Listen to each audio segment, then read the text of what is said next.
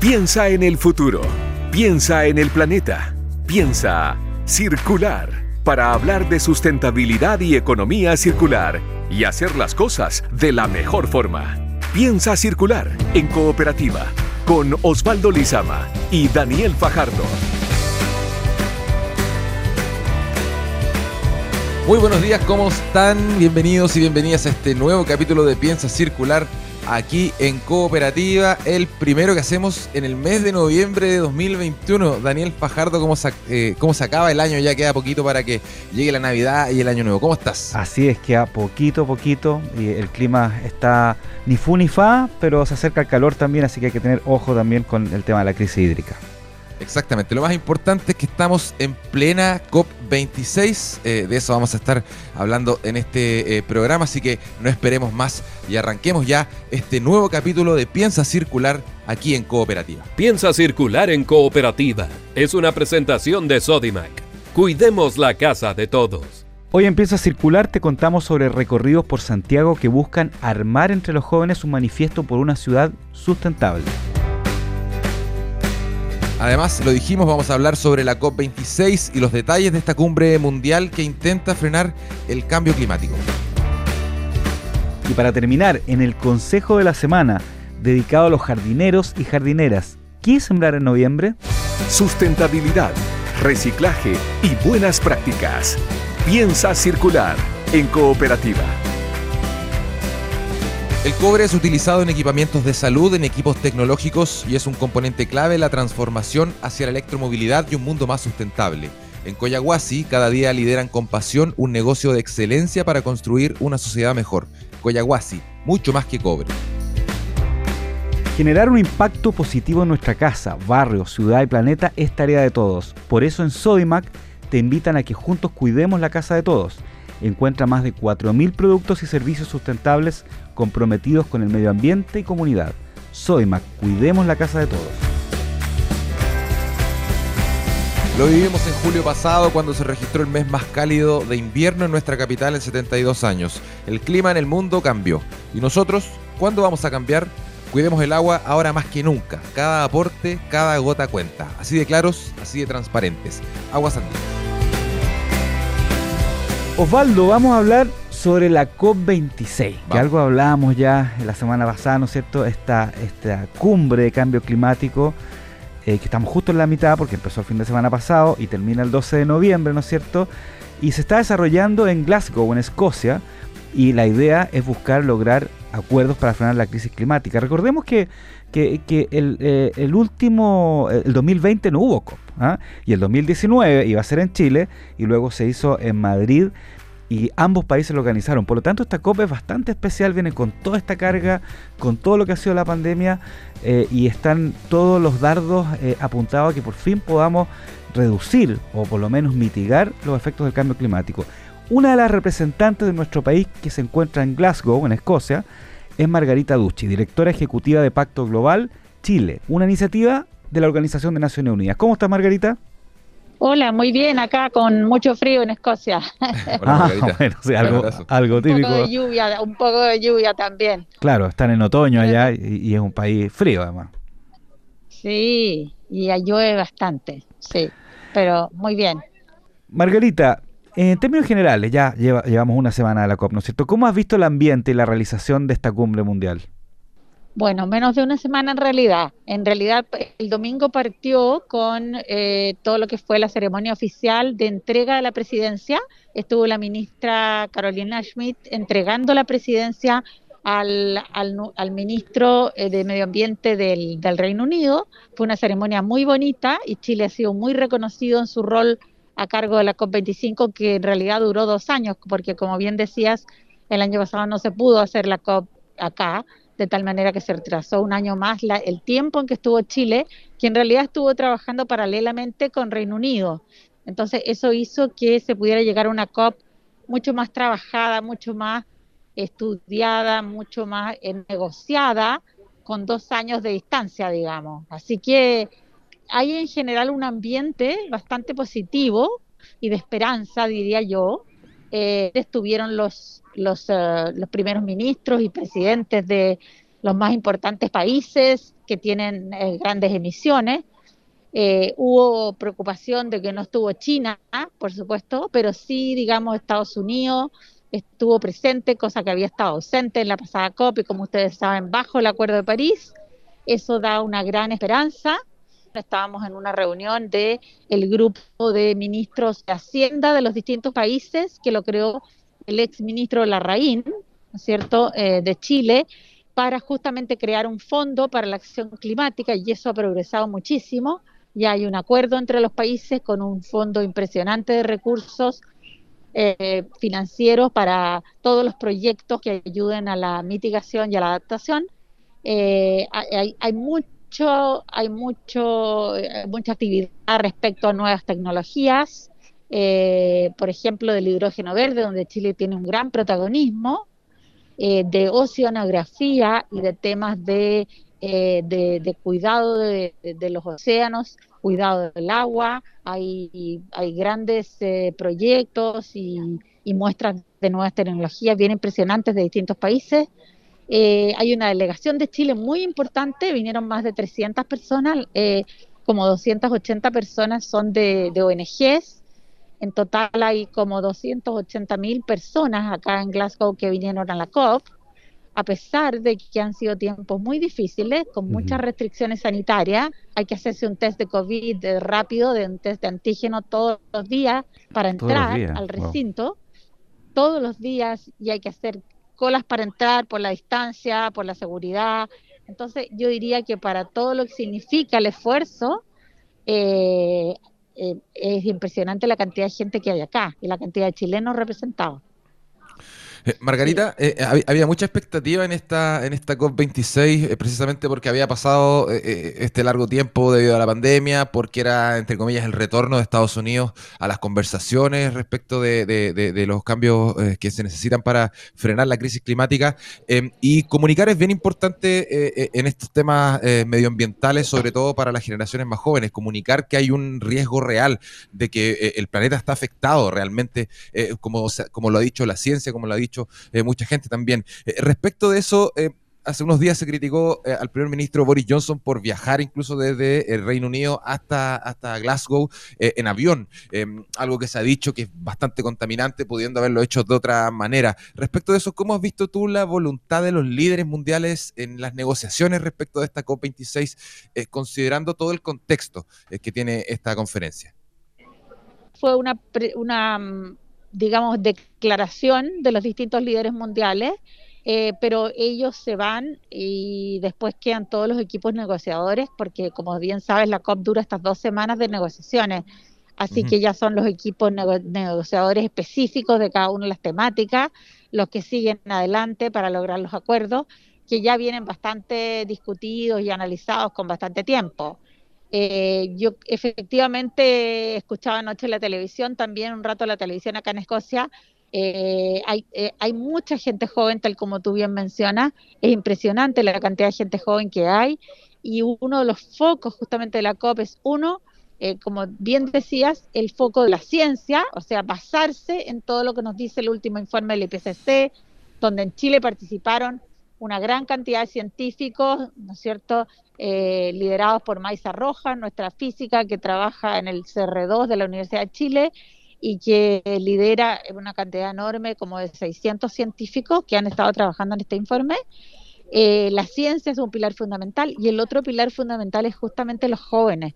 Eh, vino un, un, número también importante de jóvenes chilenos y hay acá un número importante de jóvenes que están participando en todos los diálogos, incluso en las negociaciones porque todo lo que se está hablando es que estas medidas, por supuesto, van a tener un efecto a largo plazo que va a afectar a las futuras generaciones. Casi no lo vamos a ver nosotros, sino que los resultados los van a ver las futuras generaciones. Por lo tanto, les incumbe muchísimo a ellos lo que hoy día está sucediendo acá y las decisiones que hoy día se están tomando. Margarita, eh, eh, bueno, tú hablaste algo de que hay una gran participación de los jóvenes, ¿no es cierto? Eh, pero en general, independientemente de, los líderes, ¿no es cierto? Y, de la, y de los delegados, ¿cómo se ve el, comportamiento de la participación ciudadana, que fue algo que fue muy fuerte, por ejemplo, en Madrid hace dos años atrás? Eh, eh, ¿Cómo se ve en, las calles la gente? Hay, hay, hay, hay a veces marchas, hay eh, eh, no sé, un ambiente en Glasgow o, a lo mejor en Escocia en general con respecto a la participación de la ciudadanía, independientemente de, la zona verde, digamos, que es la, zona más de la ciudadanía dentro de la COP, digamos? Bueno, la, ciudad de Glasgow entera está volcada a la COP. el recinto de, la COP está eh, cercado a unas 20 cuadras a la redonda, donde no se puede acercar eh, la gente a pie, entonces hay que caminar como 20 cuadras para poder llegar a algún lugar para algún bus o algún eh, o algún eh, taxi. hay manifestaciones todos los días, pero son grupos chicos, te diría yo, y muy pacíficos. Son grupos chicos y muy pacíficos y lo que ellos quieren, en definitiva, es que se tomen decisiones drásticas, decisiones importantes. Eh, acá, por ejemplo, el tema es que ellos, los activistas acá, quieren que se suspenda el uso de los, de los, eh, del petróleo ya, o sea, que ya se haga una, una un cambio violento rápido, digamos, y, y, les cuesta entender que hay que, que se necesita un periodo de transición y discuten mucho de que las grandes compañías están como haciendo esa transición demasiado lenta y que están influyendo mucho en el gobierno para que esa transición sea lenta. Entonces ese es un poco la gran, el gran tema, digamos, el gran tema de discusión es ese. Eh, eh, y es un tema seguramente que, que, puede llegar a existir en, en, algún punto, Margarita, respecto de cómo se mueve la economía a nivel mundial. Debe haber alguna influencia de, de, estas empresas respecto de eso. Y en ese sentido, ¿cuál crees tú que es el principal desafío ambiental de la COP26 considerando estas, em, estos reclamos o esta, esta, mm, eh, de, estas personas que, protestan allá en Glasgow, en las calles fuera de la COP26 y respecto de lo que se está acordando? En el papel, lo que se está acordando realmente entre los líderes y entre estos equipos. ¿Cuál debería ser em, el principal punto o los principales puntos eh, de conclusión de esta COP26? Mira, la gente está protestando más bien porque espera que, justamente eh, los grandes líderes actúen y que hayan decisiones y decisiones eh, muy drásticas en ese sentido, ¿no? Esta, estas manifestaciones las hemos visto antes también en otros lugares, también las hubo en Madrid, también las hubo en Nueva York, en la Cumbia del Clima, en muchos otros lugares. son un poco para hacer notar la necesidad urgente de actuar y no que vengan los líderes o que vengan las personas a discutir estos temas y que después se vayan, ¿no es cierto?, quedando más o menos en el mismo punto. Ahora, hay un tema que claramente tiene que salir de esta COP porque si no eh, sería un fracaso y sobre todo sería un fracaso para el Reino Unido que, que es el anfitrión y yo creo que no lo va no lo va a dejar hacer así que es eh, llegar a un acuerdo en el artículo 6, cosa que no ocurrió en la COP25 en Madrid. Yo creo que eso tiene que salir de esta COP sin duda, y hay mucha presión en ese sentido, y hay mucha voluntad también de que así sea. Entonces yo creo que eso, ese, ese, ese, ese avance va a estar. Ahora también eh, los compromisos de los países en cuanto a su NDC, el hecho de que esté eh, comprometido Estados Unidos impulsa enormemente también que los países, los grandes países emisores, se comprometan y lleva un poco la punta de lanza. eso no lo teníamos en el caso de la COP25 en España, en que al no estar comprometido Estados Unidos, claro, eh, otros países emisores dicen, ¿por qué voy a estar yo tan comprometido si ni siquiera Estados Unidos lo está, no? Claro. Entonces crea como la base eh, y el estándar. El estándar hoy día es mucho más exigente, mucho más alto, la presión es mucho mayor, ha pasado mucho más tiempo. Y lo otro, lo que, eh, lo que es muy importante, lo que han dicho varios ministros también, es que si fuimos capaces de eh, sobrellevar una, una pandemia como ha sido el COVID, ponernos de acuerdo entre los países, evolucionar y sacar una, una, una vacuna, ¿no es cierto? Eh, ponerla a disposición de la gran mayoría de las personas. Y hoy día estamos aquí, todas estas personas conviviendo en este recinto a poca distancia. Bueno, estamos con mascarillas en general, pero muchas veces comiendo no. Hay mucha gente. Eh, eh, entonces, eh, es posible nuevamente estar presencial, pero todo esto es posible gracias a un buen, gran esfuerzo científico, de investigación y de voluntad política, ¿no es cierto? Entonces, los mismos elementos se requieren ahora para hacer frente a este gran, a este gran amenaza, a este gran desafío que es eh, la crisis climática. Y eso un poco ya nos demuestra que se puede hacer, eh, con voluntad política. Aclaremos, Margarita, para los auditores que no conocen bien el tema, que el artículo 6 es parte del Acuerdo París, ¿no es cierto?, que, se hizo el 2015, y lo que hace un poco es que crea un mercado, ¿no es cierto?, donde se, se se puede comprar y vender acciones de, de, carbono, acciones de mitigación, o sea, un mercado que permite el intercambio de reducciones de emisiones de gases de efecto, eh, efecto invernadero en las empresas. ¿ah? Es como llevarlo... Entonces, eh, eh, ¿a qué voy con esto? Que aquí el rol del sector privado es, es y va a ser súper importante, es casi el eje fundamental de los cambios para reducir el cambio climático. ¿Cómo ves tú el rol de este sector privado en la COP y post-COP?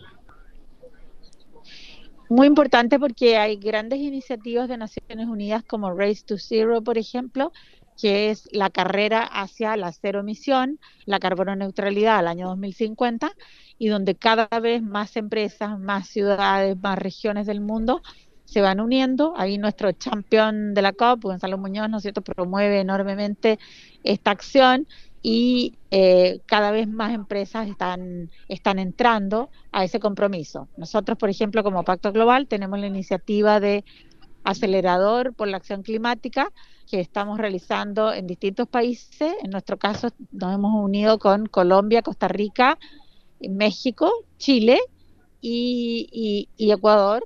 Somos cinco países que estamos trabajando con empresas asociadas a Pacto que a las cuales tienen un entrenamiento para poder eh, conocer metodologías como Science-Based Target, eh, que son eh, indicadores basados en la ciencia, u otras metodologías que les permiten adquirir compromiso y saber cómo cumplirlos para alcanzar la carbono neutralidad en el tiempo, pero a distintos niveles, es decir, según lo que cada empresa puede realizar de acuerdo a su rubro, de acuerdo a sus capacidades, de acuerdo a sus recursos. Eso no es un plan común para todos, sino que es un plan un poco hecho a la medida de cada empresa. Es eh, Margarita Aducci, presidenta de Pacto Global Chile, esta iniciativa de la Organización de las Naciones Unidas desde Glasgow, desde la conferencia de la COP26 en esta primera semana. Esperemos que estos eh, acuerdos de los que nos hablaba eh, se concreten finalmente por el bien del planeta y por el bien de, nuestro futuro también. Eh, Margarita Ducci, muchas gracias por tu tiempo, muchas gracias por haber estado aquí en Pista Circular. Te mandamos un abrazo. Es Margarita, un abrazo y cuídate del gracias, frío. ¿Ah? Gracias, gracias a ustedes. Abrigarse. Muchas gracias, un gran saludo desde acá. Chao, gracias. Chao, Margarita. Adiós, gracias, gracias. Chao. Chao para discutir los temas que hacen girar al planeta. Piensa circular. En Coyahuasi llevan 20 años liderando con pasión una minería comprometida con la región de Tarapacá y el país, produciendo un mineral que es esencial en la vida de las personas, el cobre, componente clave en la transformación hacia la electromovilidad y un mundo más sustentable. Coyahuasi, mucho más que cobre. Recientemente, el grupo Natura Co., formado por Avon, Natura, The Body Shop y Aesop, se convirtió en la mayor empresa B del mundo porque, entre otras cosas, entienden perfecto que la nueva era de la sustentabilidad se basa en la regeneración. Bueno, y a propósito de la COP26 y de las voces de los jóvenes, durante todo el mes de noviembre se va a estar realizando distintos recorridos acá en la ciudad de Santiago con el fin de invitar a las y los jóvenes a crear un manifiesto por una ciudad sustentable, a lo que le hace bastante falta a la capital. La instancia va a culminar con un festival por la sustentabilidad que se va a realizar en el mes de enero. Los detalles están en la nota del periodista Mariano Reyes. Recorridos que invitan a conocer la ciudad y mirarla desde la sustentabilidad. Ese es el objetivo de O Santiago, un espacio de participación juvenil orientado a la emergencia climática y la capacidad de agencia de adolescentes en tema de sustentabilidad y ciudad. Desde octubre y durante todo noviembre se van a estar realizando estos recorridos dirigidos a jóvenes entre 14 y 18 años y además en esta instancia se concluye con la redacción de un manifiesto que se compartirá en un evento online y además en entregará a las autoridades locales. Cómo participar y qué buscan estas actividades lo comentó Magdalena Novoa, codirectora de O Santiago. Invita a la ciudadanía a conocer ejemplos de arquitectura, ingeniería, iniciativas sociales, entre otras, que le hacen bien a nuestra ciudad. La quinta versión de O Santiago lleva como temática la ciudad y los cuidados. Tendremos diferentes actividades como visitas guiadas presenciales y virtuales, conversatorios y hasta un podcast. Además, junto a otras ciudades en el mundo, estamos convocando a jóvenes entre 14 y 18 años a construir un manifiesto por la emergencia climática. Para más información, revisa nuestro Instagram y Facebook o HSTGO o Santiago. Todos los espacios seleccionados son recorridos junto a profesionales y activistas que enseñan sus experiencias en torno a los temas ambientales que se convocan. Todos los aportes de los asistentes estarán en la redacción del manifiesto con las principales ideas para construir una ciudad sustentable. Datos para hacer de este mundo algo más circular. Consejo Circular. Bueno, es momento de cerrar este capítulo de Piensa Circular con un ojo puesto allá en la COP26, pero eh, antes tenemos tiempo para hacer el consejo circular de esta semana, Daniel, que tiene que ver con la época del año en la que estamos entrando, ¿no? Exacto, noviembre. Un ojo puesto en la COP y otro ojo puesto en la tierra, en nuestra tierra, aquí en Santiago o en cualquier parte de Chile, a los huerteros, a la gente que tiene una huertita chica, que puede estar incluso en un cajoncito en un departamento, en una casa o en un lugar más grande, ponerse acuerdo con vecinos y estamos, Osvaldo, en la quemada para eh, plantar varias cosas, eh, almácigos principalmente, que nos va a permitir disfrutar de frutas y verduras, principalmente verdura, eh, digamos en febrero, ¿ah? más o menos, puede ser enero, febrero y tirado para marzo. ¿ya? Hay un montón de cosas que se pueden plantar en noviembre, ¿ya? Zanahoria, choclo, melones. Pero me quiero ir a, las que son más fáciles de, plantar y las que crecen más rápido. Aquí nos vamos. menos espacio? Eh, y necesita menos espacio, exactamente. Sí, porque el melón igual debe necesitar espacio. Rico, pero. Sí, exactamente. Así que nos vamos, no nos vamos a complicar. Lo mejor en esta época, el tomate. ¿ah? El tomate que el tomate oh, crees, el tomate cherry, el tomate normal, o el tomate pomarola. Eh, ya están los almácigos chiquititos, incluso a veces están sacando flores, y eso eh, tenemos para rato todavía y ya posiblemente en enero febrero podemos disfrutar, especialmente los que tienen lugares cerrados. Les recomiendo que el tomate cherry, una o dos matitas, da muchos tomates cherry, así que eso es bastante bueno. Las selgas también son fáciles, los pimentones y los ají, especialmente los pimentones que están tan caros, yo creo que son ideales. Lechugas también muy fáciles, acelgas muy fáciles. Y para los que tienen un poquito más de patio, Prueben con unos almácigos con algunas semillas de zapallo, porque eh, eso empiezan a crecer como una enredera gigante, unas flores muy lindas y le salen uno o dos zapallos. Todo eso es fácil para esta época. Si quieren irse la difícil, bueno, prueben con las zanahorias, ¿no es cierto? con los choclos, con las sandías, pero vamos, con las betarracas que también son, más complicadas, pero estoy hablando de lo fácil. Principalmente tomate, lechuga, acelga, zapallo. Me conformo con los tomatitos y con lo de los pimentones me gusta porque están bien caros. Súper caros. Sí, y el zapallo directo para hacer los porotos con riendas en el próximo invierno, invierno 2022. Qué rico. bueno, sí, así es. Ya, con ese consejo circular sobre cómo aprovechar eh, eh, la huerta, cómo sembrar bien desde noviembre en adelante, hemos llegado ya al final de este episodio de Piensa Circular aquí en Cooperativa. Agradecemos a Mario Díaz y a Luis Devia que estuvieron en la puesta al aire, la grabación de este programa y eh, a ustedes, por supuesto, por escucharnos cada sábado aquí en Cooperativa. No olviden que nos pueden encontrar en nuestro canal de Spotify, estamos en redes sociales, en Instagram como Piensa Circular, tenemos nuestro sitio web también, piensacircular.com y todos nuestros programas en cooperativa.cl. Daniel Fajardo, nos reencontramos la próxima semana cuando ya sepamos más o menos eh, qué va a pasar con la COP26. Con la COP, exactamente. Estamos todas las expectativas. Esperemos que sea positivo. Sí, un abrazo, que estén muy bien y que tengan buen fin de semana. Igual, chao. Fueron los temas de sustentabilidad y economía circular que hacen girar el planeta. Piensa circular. Fue una presentación de Sodimac. Cuidemos la casa de todos.